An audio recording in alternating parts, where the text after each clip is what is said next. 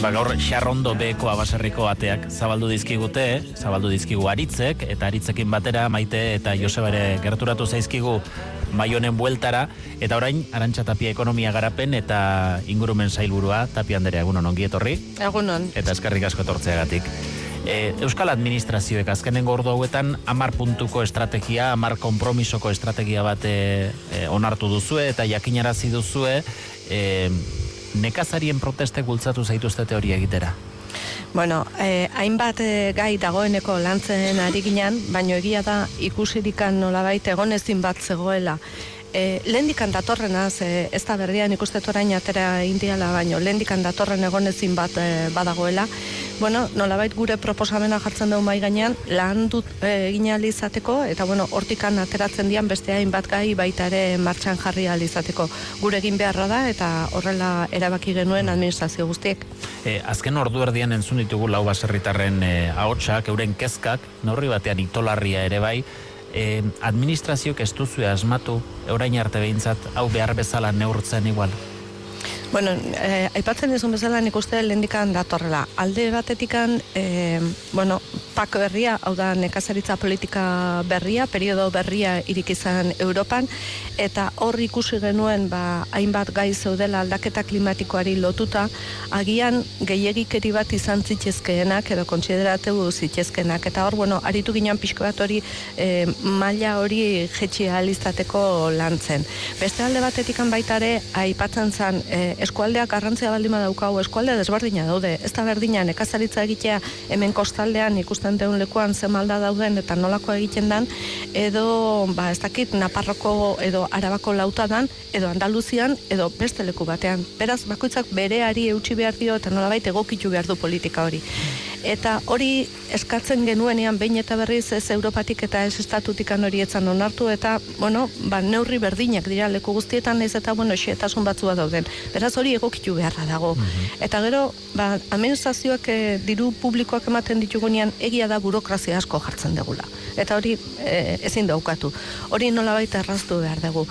Horri zer gehitu zaio, ba, izan dugu, COVID-aren krisia, izan dugu e, Ukraniaren inbasioa, izan dugu inflazioa, beraz prezio guztik e, gora joan dira, eta momentu batean agian konsumitzaileek ez dugu nolabai nahiko sensibilidade izan, ba, ekoizpen guztian prezio gora jondiala eta beraz erosten dugunak prezio gorago izan behar duela, eta prezio handiago izan behar duela. Eta bueno, guzti hori nik uste bola bat egindala, eta konstiente izan behar dugu, ba, erantzunak izan behar ditugula horrei emateko, agian ez dugu guztiari erantzun bat emango, baina errentagarritasuna eta basarretarrek basarretikan bizitzeko eskubidea eta duintasunez bizitzeko eskubidea hori defendatu behar dugu eta nola ala lortu behar dugu. Egun batetik bestea ez da egingo, baina bai egin beharra dukau. Oazen atalka, Europa mailako araudia ipatu duzu, ze puntutarainoko erabaki margena dauka Euskadikoa bezalako administrazio sare batek, jaurlaritza, diputazioak, araudiak hain globalak direnean, ez jada estatu mailakoa, baizik eta Europa mailakoak.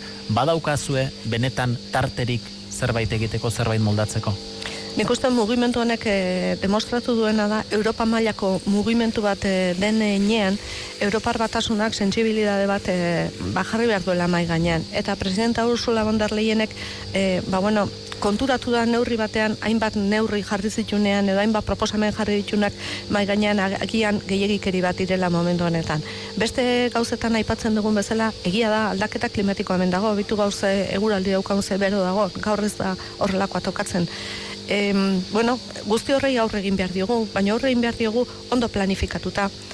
Gauzak e, ba, tentuz eginez, eta bueno, e, hemendikan eta 2000 eta berrogeita margarren urte arte badaukagu denbora gauza kondo egiteko. Ezin dira egun, egin, egun batetik beste eta hortaz, konstiente izan behar dugu sektore guztietan, eta noski nekazaritza eta beltzantza sektorean ere. Hmm. E, burokraziaren azer horrek aipatu duzu. E, lehen anerrek esaten zigun, atxondoko nekazariak, e, orain urte bete, olioak endu egin zituela, e, itota zegoelako, e, e, teknikariak etengabe etortzen zirelako e, bete beharreko paper kopurua e, arrautza bakoitzeko ia e, onarte zina zelako. Hori zuk ere lehen e, esaten zenigun e, aritz, e, zu ere papel artean zaudela, iku joan bezain beste?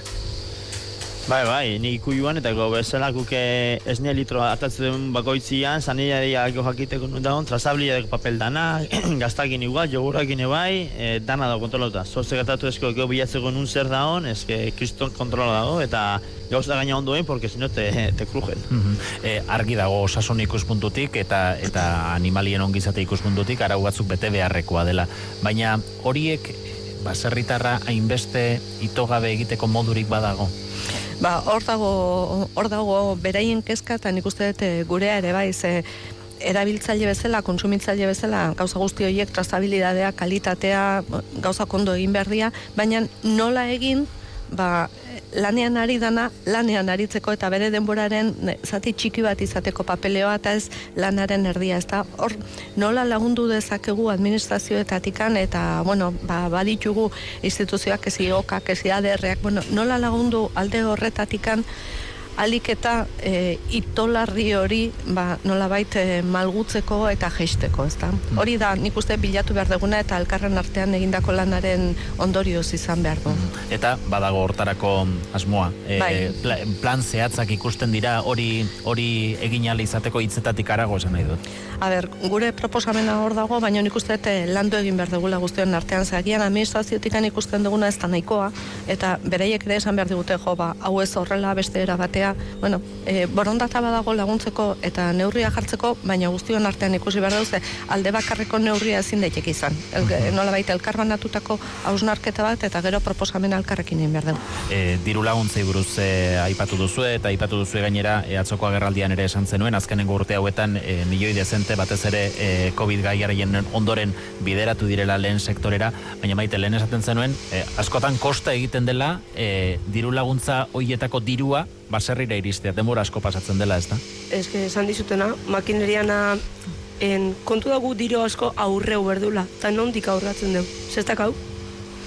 Eta gero, e, animali esnebiatikan kobratu berken nuen dirua ez badeu kobratzen flebitxa diarako, Karo, porque askotan esaten dugu, ba, e, benestar animal, pastoreo, e, animaliek ezin du barruan egon, Karo, e, ni bezala beste basertar asko daude, flebik arrasako esnebia ituztenak, esaten dute, esne kontrolen dauenak eta denak, ez da kobratzen diru laguntza horiek. Osea, nik kobratu behar nuen erdia, baina gutxo kobratu eta azkenengo ez da izen bat urtetan. Mhm. Eta ez zait, zentzu nahi iruditzen, jakinda, bienestar animaleko nire ustez puntu fuerte bada, animalik hor bada, sandia deltik oso ondo duten nien adia, araz gutxi, bete nahi gutxi, pastoriako balio bai, baina ez dut diru laguntza kobratzen. Horren, nire ustez, ez daka zentzu handik. Hmm. Eta olako gauza txiki asko juntatzea eta pun. diru laguntza horiek e, lehen sektorera, e, baserrietara iristeko prozesu horiek azkartu daitezke. Nik uste baietz, azkartu ditzazkegu eta beste gauza bat ere inde dezakegu eta pixka bat maitek esaten zuena. Agian, ez badegu azkarragotzen ere, beste sektoretan egin deguna. Bale, e, nik emate badibitzute, esan ez, bueno, emango dizut hainbeste. Agian, e, notifikazio horretatikan, gero kobratzera denbora asko pasatzen da. Bueno, zergatikan ez dizut aurreratzen diru hori, beste era batean, eta gero kobratuko duzu eta egingo deu e, trataera hori. Hori beste lekuetan, beste sektore batzutan egin dugu. Beraz, notifikazio horrekin, ja, eskubida daukazu dirua izateko eta aurrera eh, eraman ahal izateko zuk egin behar dezun inbertsioa. Eta gero kobra etorrikoa eta ikusi konponduko gean nolabait. Baina e, horrelako gauzak egin daitezke, besteetako esperientzia karri daiteke honea baita ere. E, dena den diru laguntza gauza bat dira, baina berez e, lehen sektorean ere e, errentagarri izatea da e, ba, ba nekazarien helburua ez da, eta saltzen duten hortatik bizitzea. Eta ikusten dugu momentu hontan hori ez dela posible izaten. Prezioen e, trazabilitatea, prezioek jatorrian sortzen direnetik e, amaieran e, merkatuan saltzen direnera egiten duten eta izaten duten bilakaera hori aztertzeko behatoki bat egon badago. Momentura arte atzo aipatu zenuten ez inspekzio gutxi batzuk egin dira. Zergaitik ez da horra egin gehiago egiten? Bueno, hasi ginen e, e, lehen da bizi behatokian prezioak e, prezioen azterketa egiten eta bueno, hori e, lortzen denbora bat pasa dugu, ze ez da egon batetikan bestea metodologia hori ondo jartzen. Gaina e, kompetentziako autoridadeak e, nolabait bai egin behar du ondo egin degula. Beraz, hori egiten denbora pasa dugu, eh, luzatu egin zaigu. Inspekzioak eh, etorri dira baita ere, hogei bat edo egin ditugu, eta, bueno, bilatu dira eh, gauza batzuk ez zirenak oso, oso zuzenak, eta, bueno, oraindik isunik ez da jarri, baina batzuk badaude bidean. Zer egin behar dugu, oraindik aratago eraman behar dugu inspekzio lan hori, eta batez ere, eh, atzo genuen baita ere, legea dekretu bitartez nolabait garatu egin behar da, eta zehaztu egin behar da, zer, eta nola, eta noli e, ondo jarri isuna. Beraz, bueno, balio izan dugu aurreko urtekoak e, esperientzia bat hartzeko, baina aurtengoan e, ja izan behar dugu oso oso zehatzak eta oso zorrotzak. Hmm. Baina ez da inspekzio lana bakarrika, nik uste erostera joten geanian gure erosketa oiturak ere kontutan izan behar ditugula, ez da? Ze, seguru nago, e, eta hainbatetan nahi e, jarri dut e, adibidea, baina pandemian gendenean etxean eta ze ondo baserritarrak aldamenean dauzkatela, ez nekarriko diate, e, bueno, ba, ekoitzitako edo zein e, ba, ba, produktu izango ditut gertura, baina pandemian pasada eta aztu egin zaigu guzti hori, eta gure lentasunak ez daude hemengo produktuetan eta hemengoai e, eta kalitateari eta trazabilidadeari garrantzia ematen. Nik uste horre konstientia, e, konstientia izan behar degula konsumitzaile bezala, eta benetan balioan jarri zelan egiten duten, nola egiten duten eta askotan esaten dugu, ezta? Ba, ez dakit, e, kaixotasun bat baldien badaukazu zelioko baldin jo, zure elikadura asko ekarestitzen da, baina agian e, baita ere esaten duzu, ba bira, e, Eusko Label produktuak edo ekologikoan nantzen dutenak, ikaragazko lana daukate, hoiek ere balioan jarri behar ditugu, bueno, horre lan bat badaukagula iruditzen zait. Eta hor administrazioaren oreka batzutan zaila izan daiteke, alegia administrazioak nahi du lehen sektorea baserritarrak babestu, baina tartean dagoen agroindustria ere garrantzitsua da, banatzaileak ere garrantzitsuak dira, hor orekak mantentzea zaila egiten zaizue? Bueno, ez, ez bereziki, a ber, agroindustria esaten degunean da adibidez konserva mundua, bueno, arrantzan ere badaukagu, eta e, nik uste eta azizala momentu hartan gaina arrantzako produktuekin ba, izan hemengo kontserberak e, ekarri zuten e, gai hori mai gainera. Eta Europa maila eraman genuen eta etzan lortu baino nik uste tortikan jarraitu behar dula baita ere e, kontserbetan jarri behar da nondikan ze jatorri daukan nola eraman eta nola arrantzatu dan, edo nola ekoiztu dan e, gure baserrietan, eta hori egin beharra dago. Horrek esan nahi du, kanpotikan datorrena ez dula merkatuan sartu behar? Bueno, sardadila, baina jakin dezagun nola dagoen ekoiztuta, zen motatako zeo bi isurketak dituen, altzairuakin sufritu izan genuen, gogoratuko zeate txinatikan etortzen zanean, bau, gauza bera da. Bueno, zergatikan ez jarri, ba, hori, trazabilidadea, benetan Europa mailak nola den egiten dan, hemen nola egiten dan, kanpotik handatorrena nola egiten dan, eta guzti horrei, ba, ba bueno, konsumitzailei baita ere, helarazi informazio guzti hori, gero, erosketa momentuan benetan, ba, bueno, erantzukizun ez egin dezagun. Hmm. Maionen bueltan ditugun irune kazaria gazte gazteak dira, hogei hogeita marre urte bueltakoak, hortik gora gutxi, e, eta e, belaunaldi aldaketa hortan, bai ikusten da, e, agian basarriti datorren belaunaldi batek nahi lukela jarraitu, baina ezin duela, edo, edo ez duela biderek aurkitzen hori, neurri batean bada zure kasu ez da, Joseba? Bai, a ber, ni enez probatu baseretik bizitzen, baina etxian bai ikusi etela, esan dena osaba egon zan, esnetako ardikin probatzen eta hola, ma, probatzen magarrik ez, egon zan urte batzuk e, hortik bizitzen. Eta, baina, bueno, etxian beti jaio ginenetik zailtasun asko ikusi ditugu, da, eta ni bezala ustet jende asko kerabaki izan deula hori, ba, kanpoan e, beste ikasketa batzuk da beste zo zertan e, ba, soldata irabaztea ateratzea. Azkenian, esan duena, naiz e, norbeantzako hain ateratare baserritikan, gero inbersioko zozeiteko diruik ateratzez bada, margen pixkat berdu baserriake arnasa hartzeko. Hmm. E, nola bermatu belaunaldi errelde hori? Ba, erantzuna izango banu emango nuke. e, nik uste leku guztietan da, arikela da sufritzen, baina lehen sektorean e, bereziki eta gean, ba, bueno, e, nolabait, eta hori ere idea bat da, baino aztertu beharko da. E, bi motatako lanketa, zezkenean, e, Euskadin e, nekazaritza familiakoa da, familiarra da. Orduan, batzuk agian e, posible baldin badute bertatik bizi eta rentagarri egin bai, eta beste batzuk ba, kombinak eta batean e, bizi ez da, ba, baserria mantendu, baino agian, ba, bueno, garai batean egiten zan baino kanpora atera baita ere lanera. Asmatu beharko dugu horrelako zerbait benetan bermatzeko jarraitzen dugula izaten lehen sektore bat. Hmm. Gero eta txikiago dena. E, familia nekazaritza babestu arautzeko legea onartu nahi duzue, baina legealdia amaitzen ari da, ez dirudi hori oraingoan mintzat posible izango denik, ez? Ez, oraingoan ez, e, urrangorako proposamena da, baina baita ere e, kontutan izanikan e, Euskadin nekazaritza, familia nekazaritza garrantzitsua dela. Bueno, orain martxuan izango dugu munduko kongresua bertan, e, foro rural mundial delako horretan presidentea gaina e, hemengoa da, oantxe enbakoek e, zea sari bate eman diote. Bueno, e, nik uste dut badaukagula e, bide bat egina eta bide horretatikan eta beste lekuetatikan e, karritako esperientziakin lege bat edo araudi bat jarri jarri dezakegu nolabait gauzako beto bermatzeko. Eta hori izan proposamena. E, nekazarien artean somatzen dugu baita ere kezka bat, e, instituzioetatik bultzatzen delako bestera bateko e, industria bat, e, aragi sintetikoa esate baterako, zuek bizi duzu hori kezkaz esate baterako aritz. Ba, bai, azkenian gu aragitezke dedikatzen, baino bai ematen zuze pentsa ba, biharko unian, numaitea jote zenean taberna eta ediez afaltze bazkaltzea, ze aragi jango zunez, azkenian ez dakizu zekaten ezen, eta artifizial horrekin darratzen baldin ba, basatezu, ostra, hau ze aragi glazatea. Joseba, maite? Bai, lehen sektorea izan danakin Euskal Herrin ez, hemen beti, ba hori, baserri mundua geukiun garrantziak inoen ikustiak Gipuzkoan aragi artifizialan enpresa bat iriki behar dela, ba, ba ze pentsatua jartzeu, ez?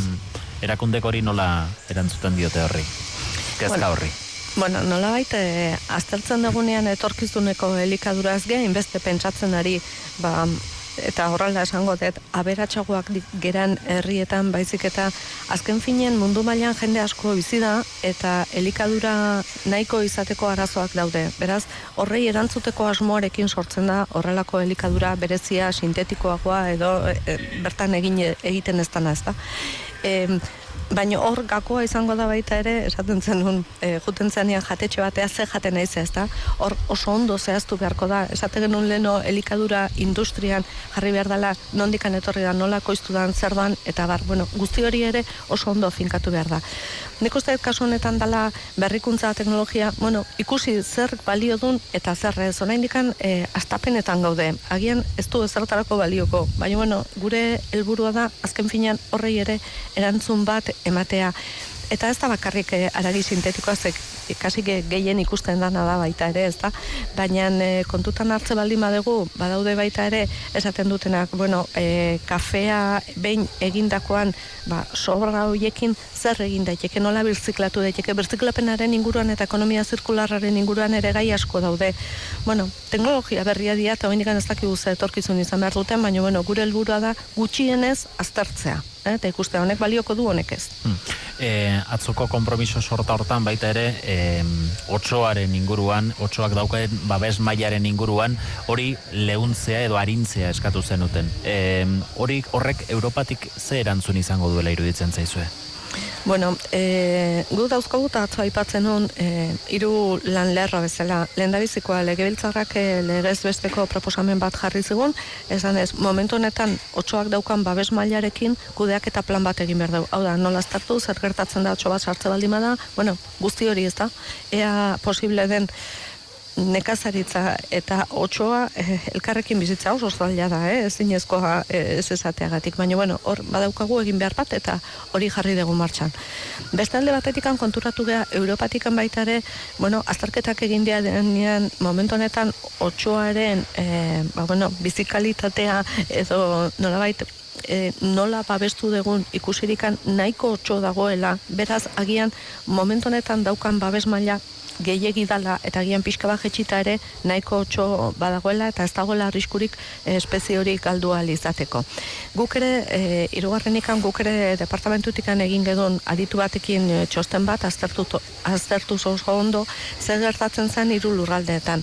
Gipuzkoara oraindik ez da iritsi gure datuen arabera, baina Bizkaia eta Araban bai gehitu egin dira eta bueno, desente gehiago. Leno geneukan gutxi gora bera e, ba, edo otxo bat edo bi edo gehienez eh, esaten dena manada bat hor zebilena orain ugaritu egin da. Horrek esan nahi du babes maila badaukala. Baina aztertuta gure ingurua ere esaten zuen aditu honek agian momentua dela benetan ondo aztertzeko ia babes maila hori pixka bat jetxi daiteken eta zentzu horretan ministrari ba bialdu nion eh, txostena eta gundu bat esanez mesedez begira ezan guztion artean benetan e, babes maila gehiagidan eta gian pixka bat jetxita ere nahikoa dan. Eta azken finean nahiko arazo ez eta otsoa sartzen baldima zaigu ba bueno maila handi batean aldamenetan ikusi dugu bai Kantabrian bai Asturiasen bai Gaztela Leonen e, ze txikizio egiten ditun. Eta bueno horrek ere ba kalte gehiago sortzen digu. Bueno nik uste dut hori garrantzizkoa dela. Otsoaren eh, gaia, e, e, nahiko adierazgarri da, simbolikoki, batzutan horrelako gaiek zenolako austura sortzen duten e, nekazari edo abeltzainen kasuan kasu hontan eta e, talde ekologisten eta kontzervazionisten e, artean. Ze puntutaraino kezkatzen zaitu bi sektore horien arteko talkak? Bueno, eh, nik uste dut hor, eh, elkarrekin bizi behar dutela, ze badirudi ekologistek dirala eh, babesten dutena natura eta konserbatzen dutena, eta nekazariek aldiz direla kaltetzen dutena, eta agian beraien animaliekin ero beraien praktikekin kaltetu egiten dutela. Eta justu nik uste eh, askotan esaten dugu kontrakoa dela. Gure mendiak eta gure basoak eta baserritarrek ez badituzte zaintzen, inorrez litzateke egongo. Eta hori ere, ba bueno, ondo aztertu behar da eta ondo izan behar dugu kontutan. Eta berriro ere goaz gauza berera. Ea, e, aldaketa klimatikoaren kontrolaren burruka horrek eramaten gaituen, ba, gure sektore ekonomiko guztiak desagertzera. Eta ez badago, noski ez badago begik eta ez badago sektorerik, ez dago kutsadurarik, ez badago industriarik, ez dago kutsadurarik. Baina nik uste hori ez dela gure e, adibidea eta hori ez dela gure helburua. E, Aritz, Maite, Joseba, ez dakit zerbait planteatu nahi diozuen zuzenean e, tapia zailburuari, edo... Nik uste dut erresa dela. Baserritatik baserritare ibili eta baserritarrei entzun. En, hortik informazio igual gehiago en, irtengo da, erdibikidekoek esaten dutena baino. Nik beste kaskada badakat, eta otxuan aipatu ez gu momentuz otxuak indamen suerte ez dakau barazoikan, baina bai da azka barazon dira pasaurdiakin. E, hor, eizatzeko orduan da e, fetxa gauteia, eta fetxa gibitzezki oso gutxi dira. Guk adibidez hartu baite dugu etxian, eta e, hartua kosetxatzen normalian, iraia urrian. Claro, e, ustaia guztuan basaurdia sartzea ja, hartu da burutzen, behin sartzen ba basaurdiak itzon txikizio baiteu, eta orduan fetxa baita hondikan batira ireki gabe. Eta hori pixka bultzatzeko fetxa baitako zoze itia saldan. Nik uste, eta aztertu beharko degula, ze esaten duzun bezala basurdiak gero eta gehiago dago gaina, eta kalteak ikaragarri egiten ditu. Hori da, otsoak eh, igual abereak eh, hiltzen ditu, baino basurdeak ere kalteak egiten ditu, eta bai, ba, aztertzeko zerbait da, bai, bai, bai, Bai. hori aldundiakin landu beharreko zerbait izango genuke. Eta era berean nik uste ardi dazkanei putreak edo lo que sea, azkenian nik uste pixkat eh, kontrol bat eh, jarri beharra daula zentzako pixkat animali ba, ba, bai piztio hiedan antzako pixkat jarri beharra daula kontrol bat. Argi dago badaudela kezkak, e, erantzun beharreko erronkak ere bai, arantxa tapi asko eskartzen dizugu gaur, atzoko agerraldi horren e, ondoren, Zumaiako xarrondo bekoa baserri honetara etortzea, eta solasaldi honetan e, gurekin parte hartu izan aurrengo batera arte. Zoi eskerrak eta eskerrik asko hartatu gaitu zuen hoi. Eta Aritz, Maite eta Joseba zuei ere eskerrik asko. Gaur Bai. zuen kezken inguruan hemen mai hontan hitz egitea, Zuei. horrengo batera arte. Eta Eskerrik asko. bai.